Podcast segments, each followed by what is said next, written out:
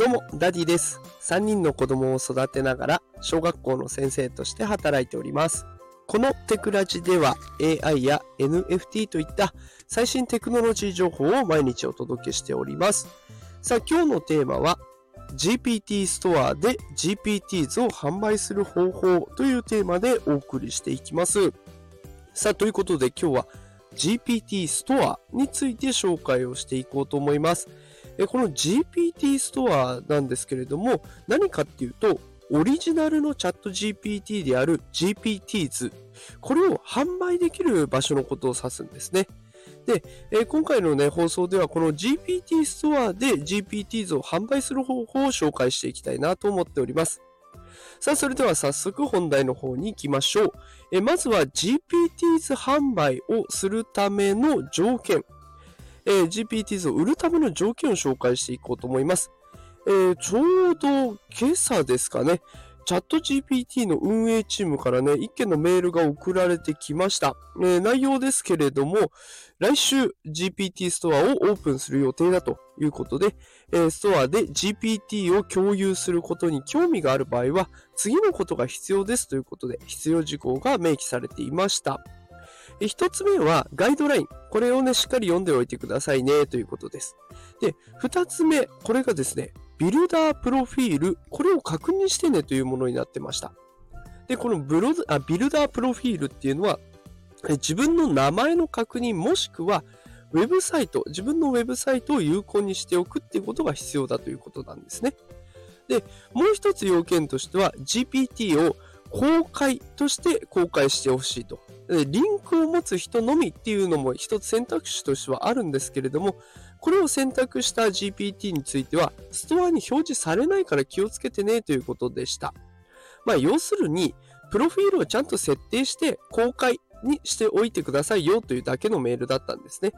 で、これもう簡単じゃんと思ってね、実際やってみたんですけれども、意外とこの公開するまでが大変だったので、ここを解説していきたいなと思います。さあ、それではこの GPTs を公開設定にする方法です。え、紹介していきますが、あの、公開しようとした時にね、名前がそのまま出るっていうシステムにもともとなってるんですね。で、このままでもいいよ、名前を出しても平気だよという方はもうそれで終了です。ただ、名前を出すことがちょっと困るなというか、抵抗感があるなという方は、え、ブログサイトみたいな自分のサイトが必要になってくるんですね。で、私自身、こう自分のブログをね、運営していたので、それをもとに今日はお伝えしていこうと思います。で、今回ここから紹介する内容については画像があった方がわかりやすいなと思って、今日私のノートのリンクを貼り付けてあります。この放送の概要欄に。で、ここで画像付きで全て説明してありますので、よければね、ノートの方も合わせて読みながら聞いていただけると理解しやすいかなと思いますので、ぜひよろしくお願いします。さあ、それでは早速ね、この、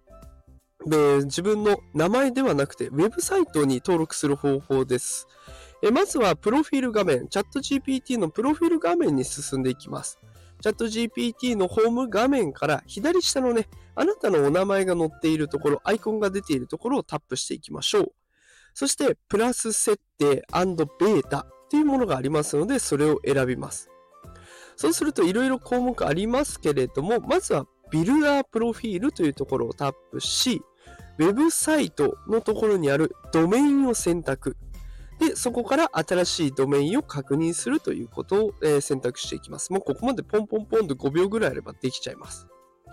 で、ここからですね、このサイトに飛ばしたいなーっていうところののドメイン URL をね、貼っていくんですけれども、あの、私、ここでつまずいちゃったんですよね。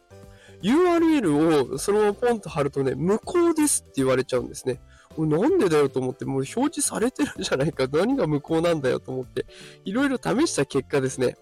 あの URL の最初に書いてある HTTPS みたいなやつあるじゃないですか。ああいうのがいらないということだったんですね。で、この辺もノートを見ていただくと分かりやすいかなと思いますので、ぜひね、そちらも合わせてご覧ください。で、この HTTPS を抜いた状態で貼っていくとですね、txt レコードを追加してくださいっていう文字が、あ、指示が出てくるんですね。またなんかよくわかんない言葉出てくるんですよ。txt レコードって何じゃというところで調べてみたら、どうやら詐欺防止と本人確認をする